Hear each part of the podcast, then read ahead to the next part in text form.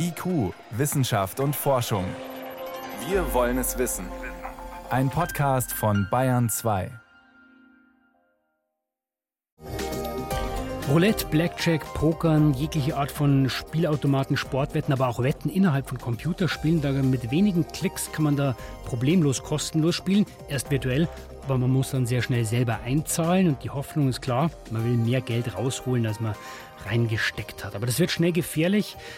Seit zwei Jahren ist dieses Online-Geschäft zwar gesetzlich geregelt und wir schauen heute mal, wer ist denn besonders gefährdet und welche Wege gibt es wieder raus, wenn man süchtig geworden ist.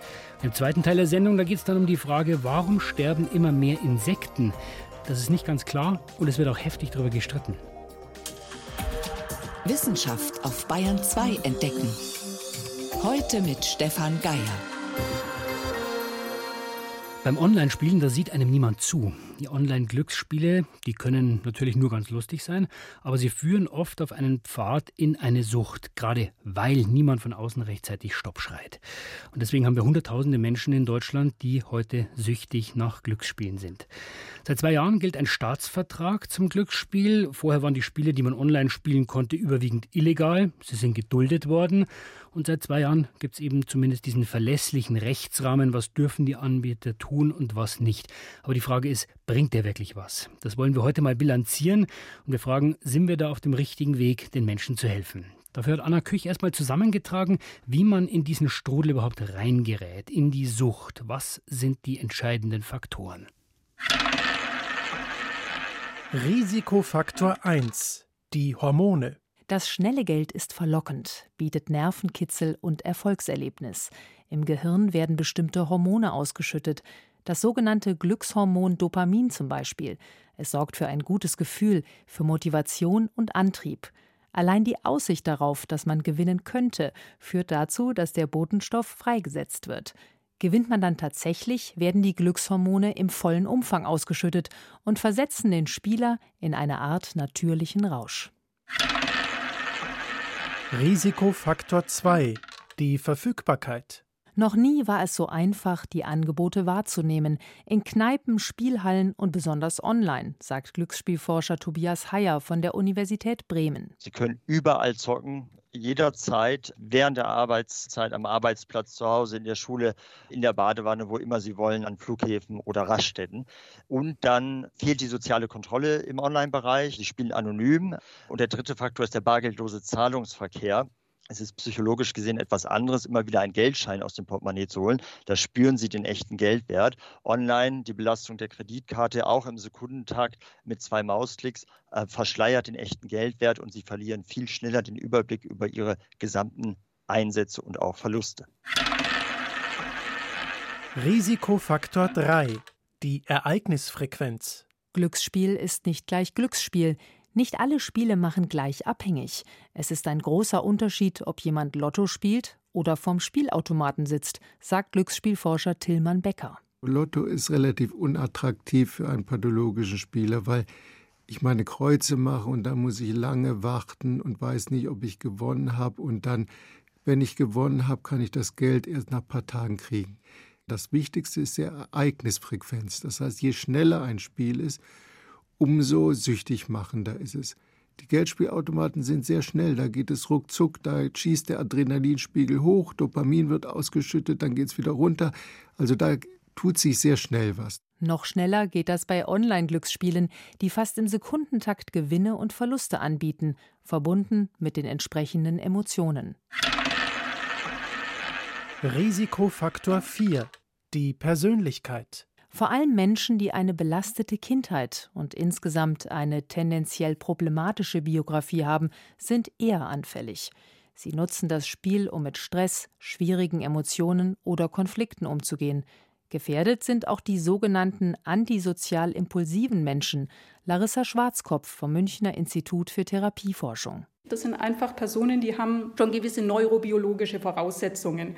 Die brauchen mehr Kick, um sich zufrieden zu fühlen. Gleichzeitig haben die eine andere Stresstoleranz und das sind Personen, die vom Persönlichkeitstyp her schon sehr risikogeneigt sind. Menschen, die vom Glücksspiel nicht loskommen, verhalten sich ähnlich wie beispielsweise Alkoholiker. Sie versuchen das Spielen zu verheimlichen oder sie leugnen, dass eine Sucht vorliegt. Oft dauert es jahrelang, bis sie sich Hilfe suchen oder eine Therapie machen. Okay, also es gibt die persönlichen Faktoren, aber auch äußere Bedingungen, die dazu beitragen können, dass man in so eine Sucht reinrutscht. Und dann, wie kommt man da wieder raus? Das kann ich Dr. Tobias Heyer fragen. Er ist Psychologe, forscht an der Universität Bremen zu Glücksspielen. Wir haben ihn gerade im Beitrag schon gehört. Hallo, Herr Heyer. Hallo, Grüß aus Bremen. Bis jetzt aber immer recht abstrakt gesprochen von den Betroffenen oder den Süchtigen. Über wen reden wir denn eigentlich? Also wer sind denn die Menschen hinter den Geschichten, die in diesem Online-Glücksspielreich süchtig werden? Glücksspielsucht kann prinzipiell jeden treffen, egal welchen Geschlechts, welche Bevölkerungsschicht, welchen Alters. Aber wir haben schon Personengruppen, die überzufällig häufig von glücksspielbezogenen Problemen betroffen sind. Das sind eher jüngere Menschen, das sind eher Männer, das sind Personen mit Migrationshintergrund, aber das sind zum Beispiel auch Kinder, die mit einem glücksspielsüchtigen Elternteil aufwachsen.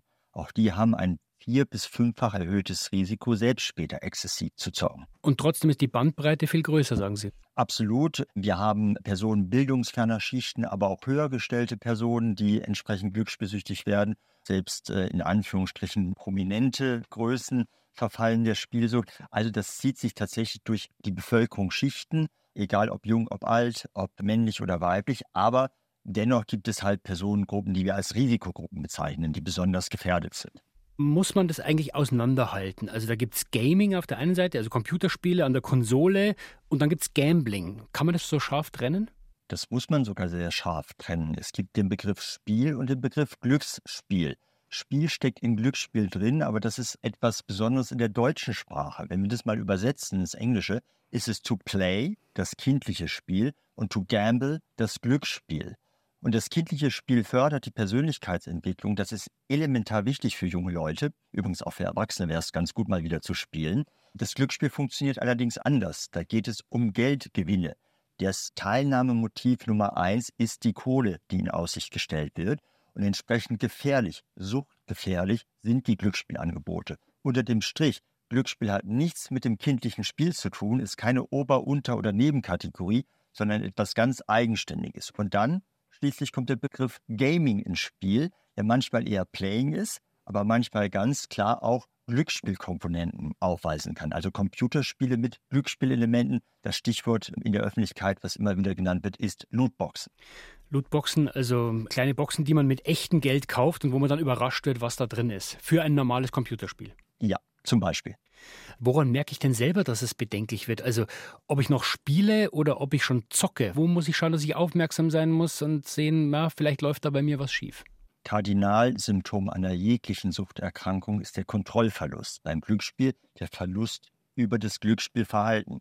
Das kann die Häufigkeit der Spielabfolge betreffen, das kann die Einsatzhöhe betreffen, das kann ein riskantes Wett- oder Glücksspielverhalten sein. Da gibt es unterschiedliche Möglichkeiten. Jetzt ist es bei Suchterkrankungen so, sie als Betroffener oftmals die eigene Erkrankung negieren, bagatellisieren, wegschieben.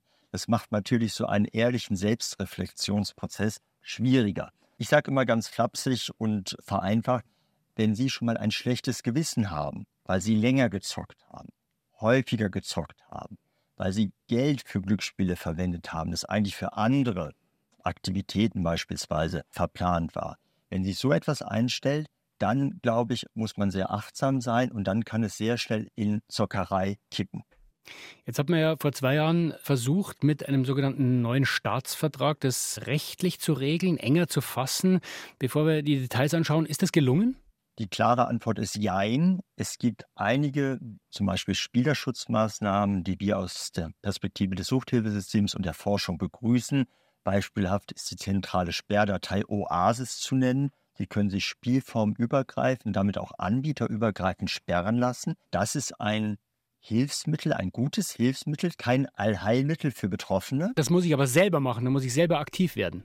Auch wiederum Jein, das können Sie in Form einer Selbstsperre. Wir haben mittlerweile über 220.000 Bundesbürgerinnen und Bundesbürger in Oasis gelistet. Das heißt, es ist eine Maßnahme, die auch in Anspruch genommen wird, also akzeptiert wird von der Zielgruppe. Das ist erstmal ein gutes Zeichen. Es gibt auch das Mittel der Fremdsperre. Da sind unter anderem Glücksspielanbieter dazu verpflichtet, bei Verdachtsmomenten, also wenn jemand den Eindruck hat, jemand ist glücksspielsüchtig, diese Person salopp formuliert aus dem Verkehr zu ziehen, also fremd zu sperren Aber wir weiß wissen, man, ob das passiert, ob das ja, im großen Stil dann wirklich auch passiert? Das weiß man. Von diesen etwa 220.000 Spielersperren sind 99 Prozent selbst initiiert worden. Und was ist dann zum jetzigen Zeitpunkt Ihre Bilanz nach diesen zwei Jahren neuer Staatsvertrag? Was brauchen wir, damit weniger Menschen da reinrutschen? Ich glaube, was klar erkennbar ist, dass mit Öffnung der Märkte, vor allen Dingen im Online-Glücksspielbereich, wir eine Wettbewerbssituation geschaffen haben zwischen verschiedenen Privatunternehmen, die um Kundinnen und Kunden buhlen. Das ist so ein Aufschaukelungsprozess. Das wird sehr, sehr deutlich im Bereich des Marketings, im Bereich der Werbung, beim Sportwetten beispielsweise. Das virtuelle Automatenspiel zieht jetzt nach, auch im Bereich des Marketings. Und das sehe ich mit großer Sorge, weil der Raum für Spieler und Jugendschutz dann immer enger wird. Ne? Also sie buhlen um Kundinnen und Kunden und müssen versuchen, ihr Angebot möglichst attraktiv und reizvoll zu gestalten, um sich im Marktgeschehen durchzusetzen. Das heißt also, ein Vorschlag von mir oder eine Idee wäre auch evidenzgestützt, Werbung zunächst mal zurückzuschrauben, restriktiver anzugehen, bis hin zu Werbeverboten. Oder zu verbieten? Bis hin zu Werbeverboten, ganz genau, vor allen Dingen was die Medien, Fernsehen, Radio und Social Media anbelangt. Dafür Suchtmittel, für potenzielle Suchtmittel zu werben, sei es Alkohol, Cannabis zukünftig oder eben Glücksspiel, halte ich für gesundheitspolitisch verfehlt. Und gleichzeitig müssen wir auch darauf achten, nicht nur den illegalen Markt auszudünnen mit geeigneten Maßnahmen, Payment Blocking beispielsweise im Online-Glücksspielbereich, also die Kappung der Finanzströme zwischen Glücksspielanbieter und Kunden, sondern auch genau den legalen Anbietern auf die Finger schauen. Auch die tun oftmals etwas, was nicht unbedingt den gesetzlichen Rahmenbedingungen entspricht. Sie haben gesagt, ein Anzeichen ist, wenn ich erstmals ein schlechtes Gewissen habe und auch wenn ich es mir dann nicht eingestehe. Wenn ich es nicht schaffe, Herr Heyer, dem zu entkommen, wenn ich merke, ich rutsche da gerade rein, wo bekomme ich Hilfe? Zunächst mal gilt folgende Daumenregel. Je früher Sie sich helfen lassen, desto besser. Desto größer die Wahrscheinlichkeit in Richtung Genesung. Zweite Daumenregel, nicht nur Betroffene benötigen Hilfe, Entlastung, Unterstützung, sondern, und das ist mir ganz wichtig, auch die Angehörigen die erstmal ein Verständnis entwickeln müssen, da ist jemand, der zu viel zockt. Das ist keine moralische Schwäche, kein Persönlichkeitsdefizit, das ist eine psychische Erkrankung, eine Suchterkrankung. Und dann bin ich ganz froh, dass wir in Deutschland mittlerweile ein sehr ausdifferenziertes Hilfesystem haben. Wir haben die klassischen ambulanten Suchtberatungsstellen, oftmals Anlaufstelle Nummer eins. Wem das zu höherschwellig ist, der kann sich völlig anonym online gestützte Hilfen suchen. Telefon-Helplines, wir haben Helplines in verschiedenen Sprachen. Wir haben sowas wie Selbsttests zur Reflexion im Netz. Also wir haben nicht nur in Bayern, sondern auch in den anderen 15 Bundesländern ein entsprechendes Hilfeangebot. Wie gefährlich ist es, süchtig zu werden nach Glücksspiel? Und was hat der Staatsvertrag Glücksspiel vor zwei Jahren beigetragen? Wir haben also gelernt, man muss auf jeden Fall aufmerksam sein, bei sich selber, aber auch bei den Menschen um sich herum. Dr. Tobias Heyer war das. Er ist Psychologe, Glücksspielforscher an der Universität Bremen. Herr Heyer, ich danke Ihnen für diese Bilanz. Bitteschön. Bayern 2. Wissenschaft schnell erzählt. Heute mit Helmut Nordwig. Helmut, los geht's mit den Muskeln im Elefantenrüssel. Ja, mit diesem Rüssel, da sind die Tiere ja trotz ihrer Größe sehr geschickt. Hm. Die können einen anstupsen, die können sich Futter ins Maul stopfen, ihren Weg freiräumen und vieles mehr. Und erstaunlicherweise Jetzt erst haben Berliner Forscher mal untersucht, welche Muskeln es im Rüssel gibt. Wie haben Sie das gemacht? Ja, da ist leider ein asiatischer Babyelefant in einem Zoo krank gewesen, hat sich das Bein gebrochen, der musste dann eingeschläfert werden und dessen Rüssel haben die dann präpariert und mit der Computertomographie untersucht, also mit hochaufgelösten Röntgenaufnahmen. Und das Ergebnis war sehr erstaunlich. 90.000 Muskeln gibt es in so einem Elefantenrüssel. Zum Vergleich, der Mensch hat insgesamt 650. Okay. Das ist die komplexeste Muskulatur, die es im Tierreich überhaupt gibt. Viele Muskeln, die laufen in Längsrichtung, parallel zum Rüssel, andere ringförmig drumherum. Und das Tier kann die alle einzeln ansteuern und den Rüssel eben auf diese Weise flexibel in alle Richtungen bewegen, sogar sowas wie Gelenke einbauen. Besonders faszinierend ist die Rüsselspitze, da gibt es einen sogenannten Finger. Mhm. Und allein der, der hat 10.000 Muskeln, die sind teilweise so winzig wie bei einer Maus. Und asiatische Elefanten, die haben zwei Finger an der Spitze. Das wäre natürlich spannend, ob die noch mehr Muskeln haben. Jetzt kommen wir zu einem neuen Recyclingverfahren und zwar für den Inhalt von Windeln, also nicht das, was du jetzt mhm. vielleicht denkst, sondern für menschlichen Inhalt. Pulver im Innenleben, den Superabsorber, so nennt sich das in der Fachsprache, ein tolles Zeug, kann unglaubliche Mengen an Flüssigkeit aufnehmen, Muss aber es auch. Mhm. wird aus Erdöl hergestellt und setzt beim Verbrennen CO2 frei. Und jetzt haben Karlsruher Chemiker ein Recyclingverfahren dafür entwickelt. Und da geht es um Windeln mit Inhalt. Ja, die müssen zuerst gereinigt und zerkleinert werden und dann wird dieser Superabsorber rausgeholt und die haben eben beobachtet, wenn der feuchte Superabsorber nur fünf Minuten lang mit einer sehr starken Lampe bestrahlt wird, dann wird das Zeug flüssig und die Hintergrundinformation dazu ist, chemisch besteht der aus kettenförmigen Molekülen, die sind vernetzt und die UV-Strahlung vom Licht bricht eben diese Vernetzung auf. Und was da entsteht, kann zum Beispiel zu Farben oder Klebstoffen verarbeitet werden, aber nicht zu neuen Windeln, weil die Ketten ja nicht mehr vernetzt sind. Klappt bis jetzt im Labor, aber könnte problemlos in größerem Maßstab eingesetzt werden. Kleber statt Windeln. Und jetzt geht es um nichts Geringeres als die Zukunft der Erde, Ui. die sehr ferne Zukunft, allerdings 250 Millionen Jahre. Soweit hat ein internationales Forscherteam mal die Plattentektonik hochgerechnet. Also wie, wie, wie, die, wie die Platten sich gegeneinander verschieben. Richtig, und die Kontinente, die haben sich dann 250 Millionen Jahre von jetzt alle zu einer großen Landmasse zusammengeschoben und da wird es extrem ungemütlich. Eine Temperatur zwischen 40 und 70 Grad. Was hat das mit den Platten zu tun? Ja, da gibt es dann mehr Vulkanismus. Das kann man ausrechnen, wie viel Vulkane ausbrechen und das führt zu einem stärkeren Treibhauseffekt. Die Strahlungsintensität der Sonne, die hat bis dahin auch zugenommen und der Kontinent ist auch noch um den Äquator rum. Ja, und die Folge ist, Säugetiere könnten nur noch auf ungefähr 10 Prozent der Fläche leben, ganz am Rand von dem Kontinent. Ist alles eine Hochrechnung, aber äh, ist natürlich jetzt noch nicht sicher. Viele Annahmen stecken drin.